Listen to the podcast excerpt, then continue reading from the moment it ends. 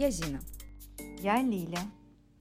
Это наш подкаст «Профессия наизнанку», в котором мы говорим о том, что скрывается за фасадной стороной профессии.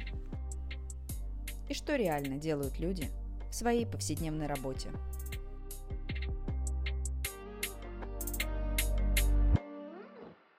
Всем привет! Сегодня у нас в гостях Виталий Покусов, профессиональный актер. С Виталием мы уже встречались в прошлом году в нашем новогоднем выпуске про Деда Мороза. Да, здравствуйте. Мне очень радостно вновь с вами здесь разговаривать. Привет. Хочется начать с самого начала и поговорить с тобой а, вообще, как ты выбрал профессию актера. Как так случилось, что ты пошел по этой стезе? Ну, наверное, со школы, если с 10 класса, мне кажется. Я просто был таким активным в плане творчества, что проводил все линейки, концертные, выпускные а, в школе. И потом решил в одиннадцатом классе стать профессиональным актером. И вот уехал в Москву, поступил в театральный вуз и благополучно его закончил. Из какого ты города? Я из Алматы, из Казахстана. Я хотел э, уехать сначала в Англию или в Америку, чтобы там поступать, но это стоило каких-то невероятных э, денег. В 2013 году там выходило около ну, если все в круг брать, то это около 100 тысяч долларов за обучение в год. Это, конечно, немалые суммы. Но уехать в Москву и учиться здесь, это тоже немалые суммы были, так что э, я очень благодарен, опять же, своим родителям, которые это позволили. И меня тут во время всей моей учебы я ни в чем не нуждался никогда. Потому как очень многие ребята, актеры, параллельно работали, а я нет. Не потому что я не хотел, а потому что э, я просто на первый свой план выставил учебу, а в актерской профессии, особенно в театральном вузе, невозможно вообще от слова совершенно работать и учиться. Это совсем невозможно. Все, кто говорят, что они как-то совмещают, значит, у них плохо либо одно, либо второе. Потому что ты в прямом смысле с утра и до ночи находишься в институте, ты репетируешь, ты ставишь какие-то отрывки, ты что-то делаешь, выполняешь задания, и потом, э, чтобы на следующий день выйти на сцену и что-то показать своим мастерам. Мастера это в театральном вузе нет кураторов в театральных вузах называются мастера, то есть мастерская того-то такого-то, мастерская того-то того-то. И вот э, у нас были мастера, я учился в мастерской Дмитрия Певцова и Ольги Дроздовой, э, мы были первый курс, и нам дали прекрасное обучение, образование, э, чтобы мы были, как, как это модно сейчас говорить, чтобы мы были конкурентоспособными. Вот. Так что мы конкурентоспособны. Очень. Да, благодаря родителям а, мне не приходилось работать, потому как я занимался только учебой. И вышло так, как я отблагодарил своих родителей, что у нас были спонсоры курса. Те, кто учился хорошо или отлично, и у тех, у которых были успехи, некоторые на курсе, эти спонсоры оплачивали учебу. Я учился в коммерческом вузе, там были только платные места. Но вот отблагодарить э, своих родителей я сделал так. Я не, не зарабатывал денег, чтобы обеспечивать себя. Я сделал по-другому, что я учился на отлично и был э, везде одним из первых. И за меня последние два с половиной года платили полностью спонсоры. Так что где-то полмиллиона своим родителям я сэкономил. Спасибо, что поделился именно этим эпизодом, потому что я знаю, что в некоторых вузах, не только в актерских, есть такие программы. И прежде чем поступать в тот или иной коммерческий университет, уточните, возможно, именно хорошее прилежное отношение к учебе может принести и вам приятный бонус и вашим родителям. Виталий, а какое-то дополнительное образование следует получать актерам или достаточно того, что ты обучаешься и в дальнейшем уже работаешь по профессии?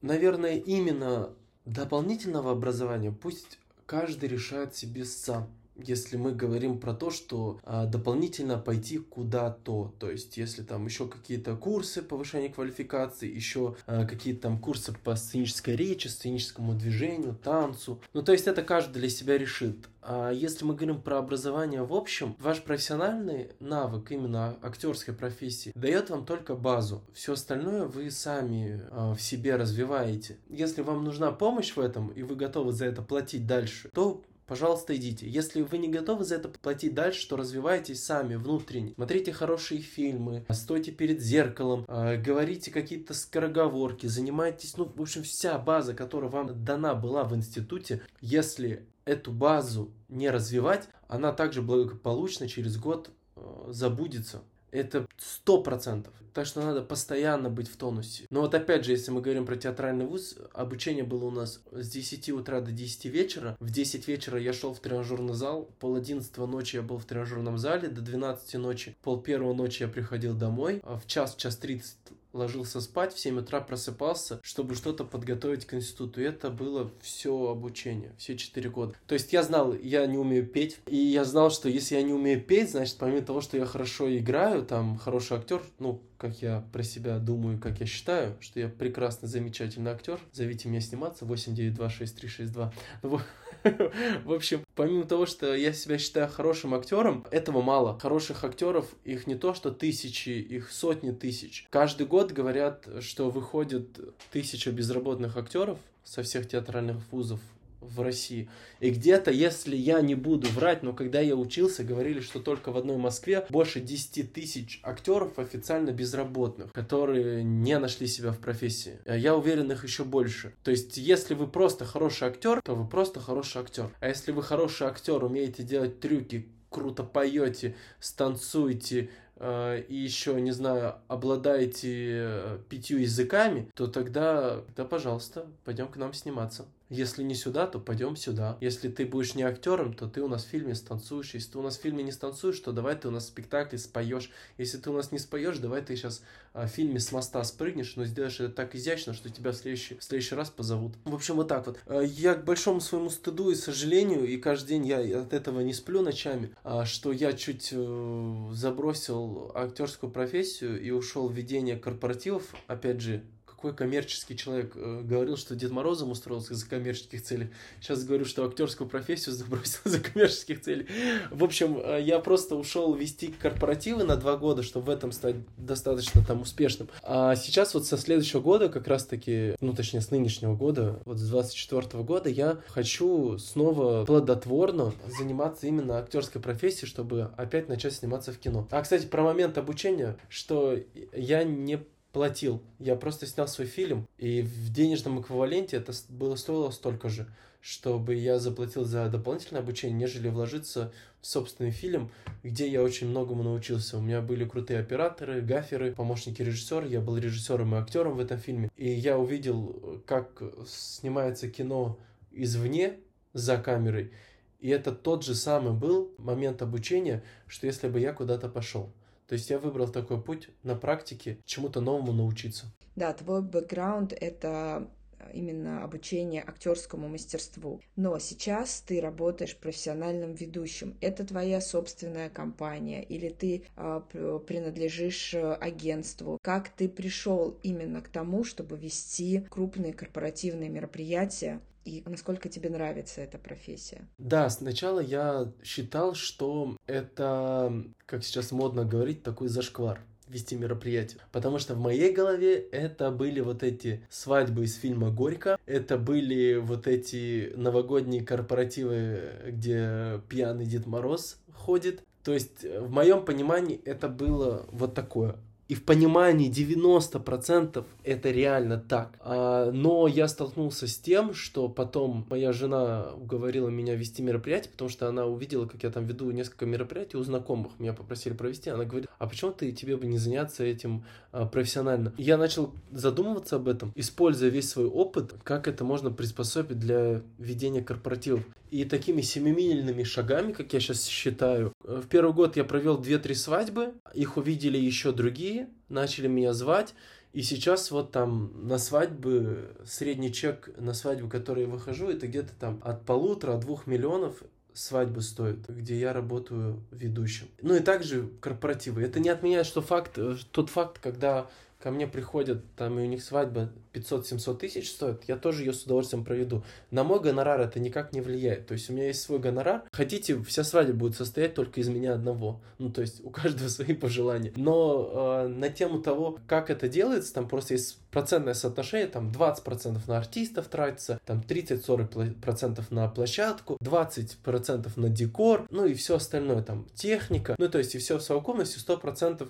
э, бюджета. И если так посмотреть, то вот чтобы там нанять меня с моим диджеем в 2024 году, примерно должна свадьба быть там или корпоратив, или мероприятие там полтора-два миллиона плюс. Тогда просто вам будет самим комфортно, чтобы у вас было красивое мероприятие. У некоторых там еще выше. И опять же, но я тут, вот если про профессиональную деятельность ведущего, что я начал в этом продвигаться, и мне помог, вот вы правильно говорите, тот опыт, который у меня есть профессиональный свой, что я и профессиональный актер, и режиссер, у меня есть своя команда кинопроизводства, с которыми мы сейчас снимаем сериал на ютубе. К нам, кстати, вот в конце 23 года серебряная кнопка приехала, хотя у нас уже на канале там около 200 тысяч подписчиков. А, то есть занимаюсь очень много всем, не только ведением, потому что тогда вот опять же, как я говорил про актерскую профессию, это будет очень скучно. Если ты просто ведущий, то это очень скучно в 2024 году. Если ты ведущий, актер, режиссер, сценарист, еще, э, еще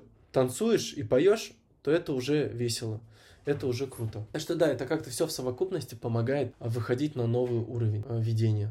Я правильно поняла, что у тебя собственное агентство? Нет, я как частник работаю. У меня у жены агентство мероприятий. Она организовывает, и я ей помогаю, если надо. А так я фрилансер, я сотрудничаю с некотор- несколькими агентствами, которые организуют мероприятия. И когда я попадаю под запрос заказчика у них, они мне звонят. Либо мне звонят напрямую заказчики, те, которые меня видели в работе и хотят, чтобы я у них проводил. Но так и работают все ведущие. То есть они работают с агентствами, как частники. Потому как есть очень крутые агентства сейчас, которые проводят невероятные ивенты. Я говорю, вот как поменялось мое мышление по поводу ивент-индустрии, что когда я грезил театром и хотел быть актером театра, я скажу так, что там, если сравнивать, сколько бюджет одного корпоратива или одной свадьбы, а бюджет спектакля, который играется 10 лет, не стоит столько, сколько тратится на, на свадьбу за один день. Это действительно так. Какие сейчас представления хотят видеть на мероприятиях некоторые люди, научились отдыхать в хорошем понимании этого слова. Не просто выпить и посидеть, хотя можно и выпить и посидеть прекрасно, но имеется в виду, я э, говорю про то, что, простите за выражение, там набухаться и просто на следующий день лежать дома. То есть это действительно, это уже ушло, и ведущий это не тамада, как думают многие. Ведущий это человек, который вам помогает насладиться праздником, не мешает ему, а на себя внимание не перетягивает, он просто вам помогает им насладиться, он помогает его структурировать, он помогает, чтобы все шло по плану вместе с организатором, чтобы вы комфортно сели, когда вы платите деньги, чтобы вы комфортно сели и насладились этим праздником, а не думали, почему вам не принесли горячее, не думали, почему а, не приехал вовремя фокусник, не думали, почему сейчас а, там танцоры задерживаются. То есть вы приезжаете и наслаждаетесь. И грамотный организатор а, делает вашу свадьбу дешевле, чем вы сами хотели, когда получает за это деньги. Потому что очень многие люди думают, что если я нанимаю организатора, я переплачиваю. Но это не не так. Когда вы нанимаете организатора, он это все грамотно структурирует, он знает, сколько что стоит. Если это хороший организатор, он вас не обманет и заработая свои деньги, он сэкономит ваши деньги. Это как вот финансовые специалисты. Все думают, если обращаться к финансовым специалистам, то они с вас там имеют свои дивиденды, проценты от вложений, да, там брокеры или тому подобное. И обращаясь к ним, они на вас зарабатывают. Но они и помогают зарабатывать вам.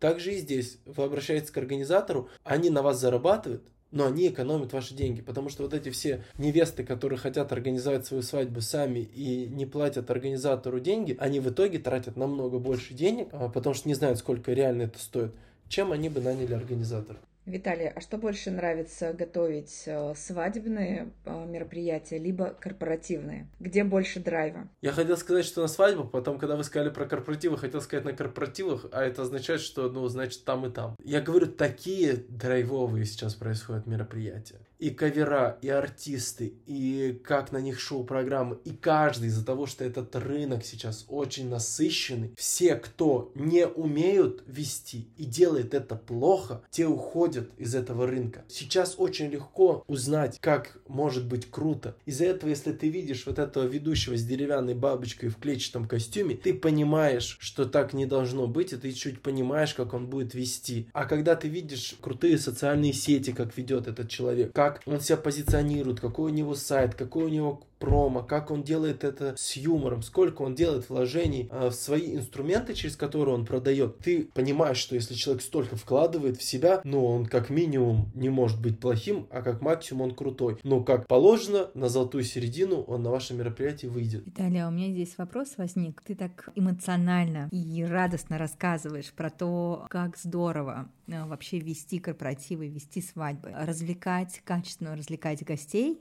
вот в этот вечер. И для меня это такое, кажется, что очень э, интересное место, в котором ты крутишься сейчас. Как же ты будешь в следующем году переходить э, в актерство, про которое ты говорил, такое классическое актерство, я имею в виду в театре, в кино. Кажется, что тебе все равно так крепко еще держит. Никто же не говорит, что переходить и забывать про это. Я про это не забуду, я от этого так кайфую, я очень, я буду продолжать еще очень много лет вести мероприятия. И есть просто план, по которому я следую. И это включает в себя в план, что я не просто ведущий или не просто актер, но он такой всеобъемлющий, с Ютубом связан и тому подобное. А, во-первых, ваша медийность, которую вам дают фильмы, театры и тому подобное, складывает очень хороший чек а, на мероприятиях ивент-индустрии. А во-вторых, что касается ивент-индустрии, иногда один твой корпоратив стоит как там полугодичная или годичная зарплата в театре какого-нибудь актера. В театр я не стремлюсь туда идти в, в репертуарный театр, потому что это 24 на 7 работа, и к театру я остыл. Если у нас кто-то слушает из сферы театра или режиссер, и он хочет поставить анти антрепризу, я с удовольствием туда прям впишусь, попробуюсь и отыгрывать антрепризу там несколько раз в месяц. Прекрасно. Но вот прям служить в театре нет. Что касается кино, то я мечтаю просто о кино. Это моя самая главная цель в жизни — пробиться в действительно настоящее большое кино. Я сейчас э, в соцсетях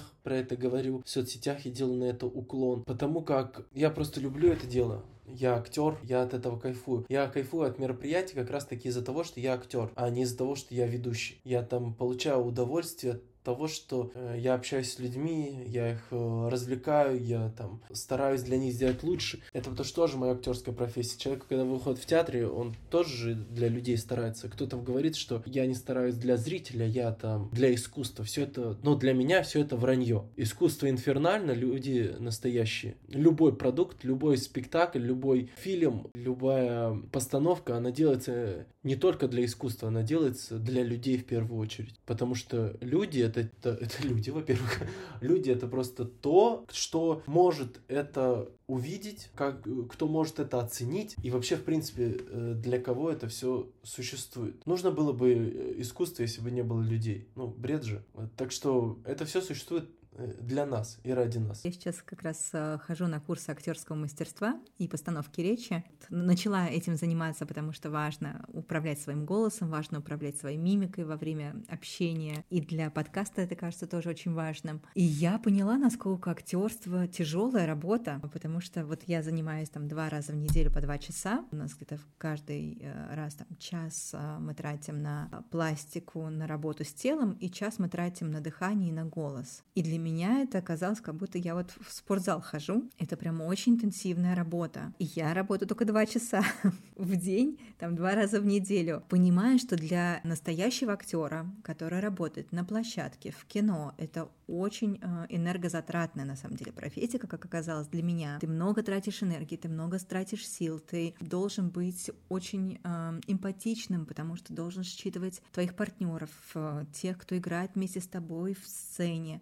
Ты должен понимать, где они находятся, даже затылком ты должен видеть, как и где и кто стоит, в общем, чтобы чувствовать все, что происходит вместе с тобой. Это не только кажется, что такие легкие вещи, тебе нужно запоминать огромное количество текста, действий, да, вот параллельных, которые происходят на сцене. Если мы говорим даже или сцену, или про кино, я понимаю, что нужно знать текст, нужно знать кто, что, как, кому подмигнет, скажет, э, как он отреагирует мимикой, как ты двигаешься телом, и это требует большой энерго какой-то ресурс внутренний. И вот вопрос у меня к тебе, Виталий, такой, вот для тебя, если мы говорим про такую повседневную жизнь актера, то вот для тебя она из каких задач состоит? Это работа ежедневная, про которую, наверное, вот большинство людей просто не задумываются. Что касается ежедневной работы, тот же самый тренажерный зал это тоже ежедневная работа по поводу актерской профессии. Тот же самый, не знаю, просмотр хорошего фильма это тоже работа. Конечно, она не сравнится там с работой шахтера. Тут и глупо сравнивать,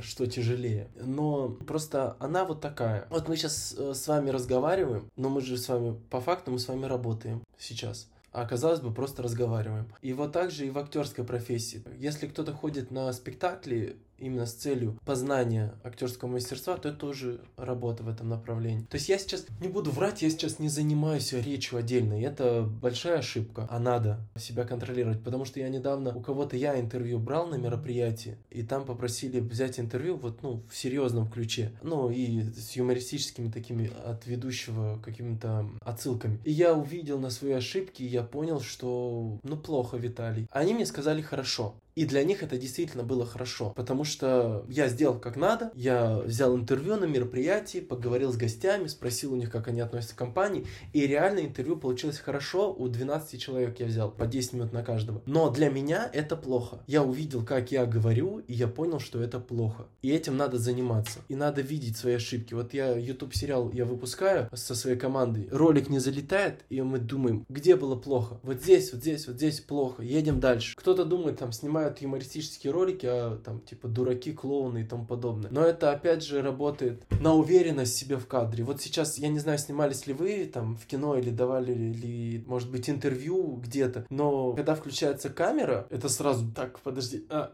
а, а, а что надо? Мама, забери меня обратно. И вот эта вещь, это постоянная тренировка. Вот нам педагог в институте говорил, что выходя на сцену, вы обрастаете мышцами, как обрастают спортсмены на тренировках. Потому что когда ты выходишь на сцену, ты преодолеваешь себя, преодолеваешь свои страхи, преодолеваешь свои зажимы, ты стараешься перешагивать через себя, up, level up, level up. И вот это все как раз-таки и есть актерская профессия, актерский тренинг, про который мы говорим. Шахтер добывает уголь, бухгалтер э, считает каждый раз цифрами, постоянно у него, у него голова работает, и там его разбуди, трехзначные цифры скажи, он их переумножит тебе за секунду. Танцоры танцуют, актеры, вот они делают вот такое. И я вам скажу, и вы это сами знаете, вот вы говорили, там, у вас успешные там бизнес-продукты, да, вы бизнес-консультант, там, финансовые консультанты, учите людей э, финансовой грамотности, месте. И я уверен, что очень много людей в вашем окружении, ну вот и как выяснилось, вы сами, которые занимаются актерским ремеслом, как актерские тренинги, сценическая речь. Та же самая, как это сейчас перефразировали, вместо сценической речи это теперь называется ораторское искусство. Вот. И все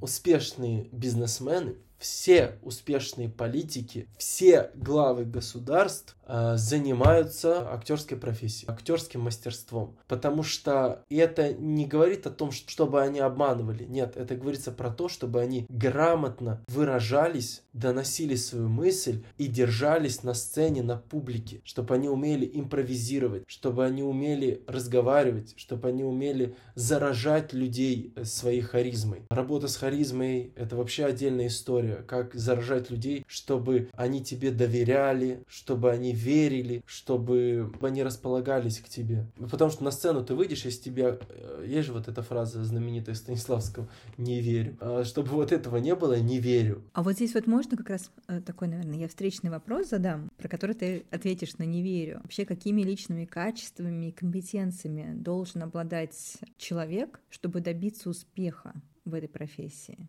на первом месте упорством, на втором месте везением, удачей, да, а на третьем месте талантом. То есть талант это 1%, талантливых людей миллион, удачливых людей 100 тысяч, таких упертых в хорошем смысле этого слова, их единицы, и мы про них знаем, они у нас на слуху все люди, которые через свое упорство добиваются. А ну а кто-то через удачу, через везение, таких тоже случаев много, что просто, правда, пришел на кастинг вместе с другом, вместо друга взяли тебя на главную роль. Таких историй очень много. Заметили в метро, позвали в кино. Особенно в Советском Союзе так делали, что режиссеры спускались э, в метро и среди людей искали героинь или героев, потому что они искали вот героев для простых людей среди простых людей, а не актера, который играет этого героя. Но сейчас ушла эта тенденция, я этому рад, если честно, потому что, ну, не зря же мы все-таки учимся. Как-то обидно, ты учишься, вкладываешься, а человека в метро взяли на главную роль.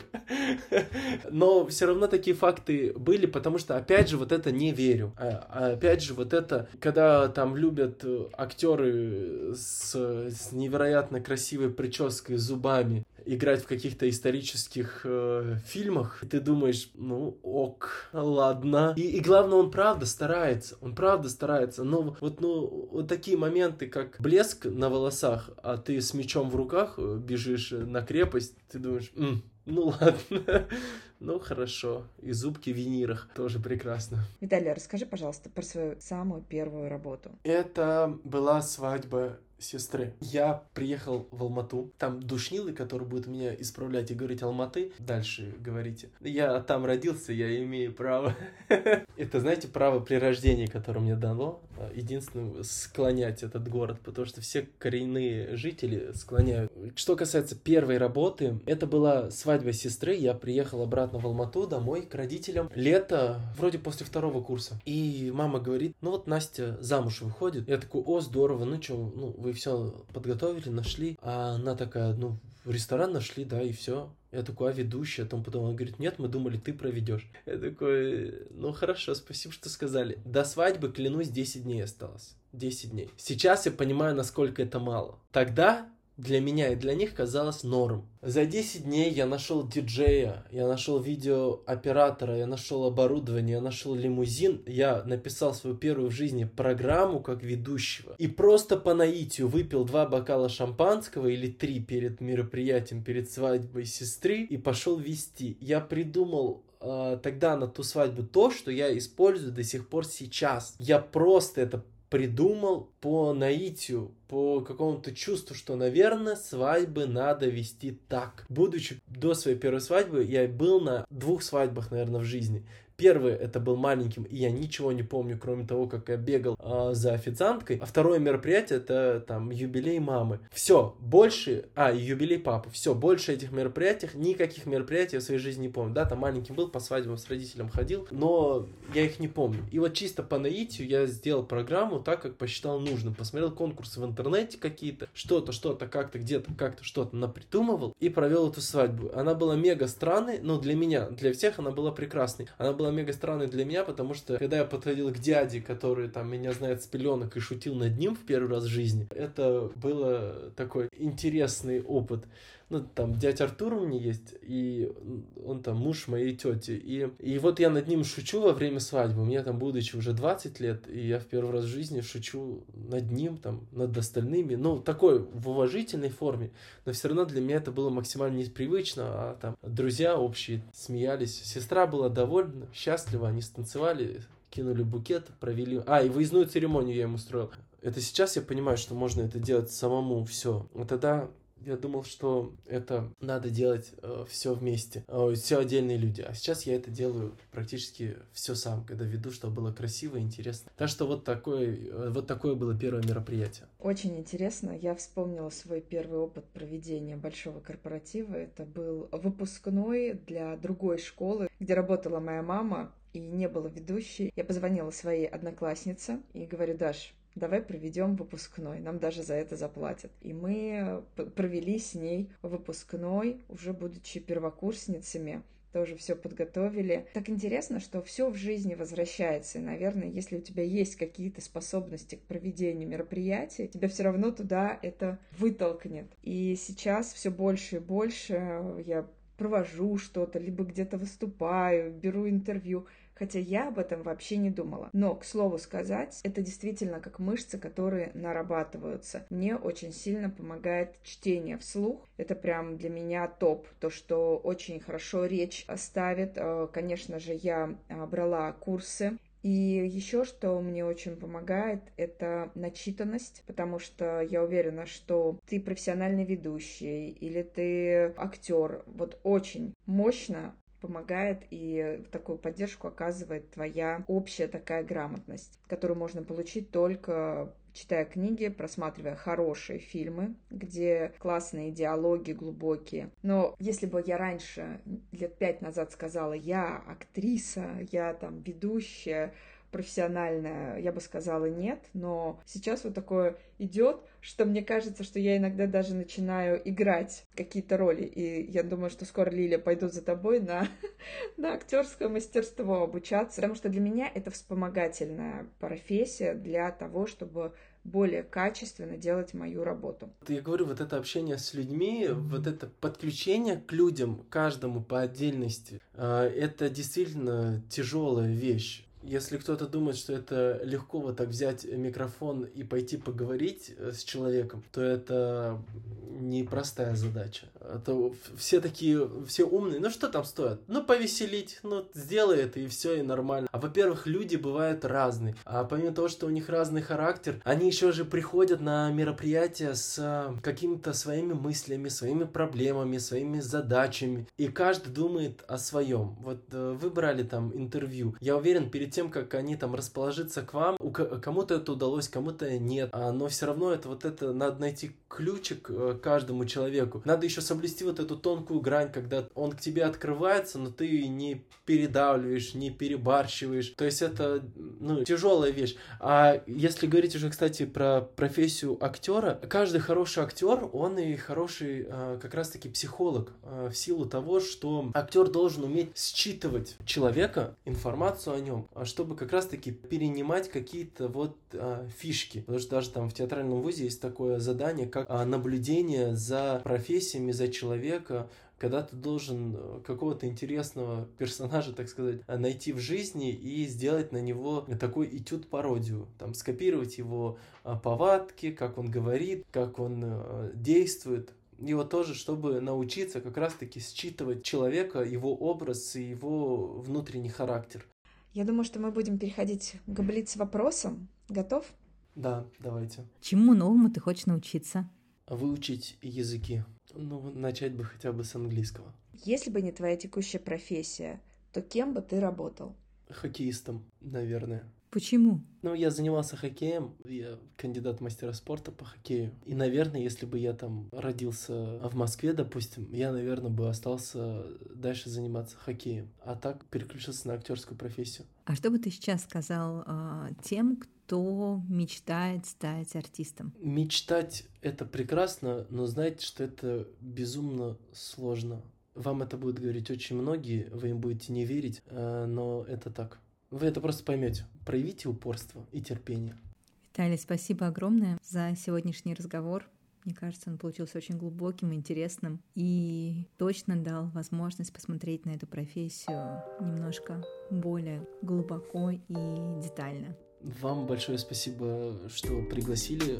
Очень приятно а, делиться не только своей профессией, но и какими-то своими мыслями. И как-то на душе даже как-то становится легче. Благодарю тебя за твое время. Я рада нашему знакомству. Те, кто нас слушает, узнать про Виталия можно в его социальных сетях или перейдя на его канал в YouTube. До новых встреч!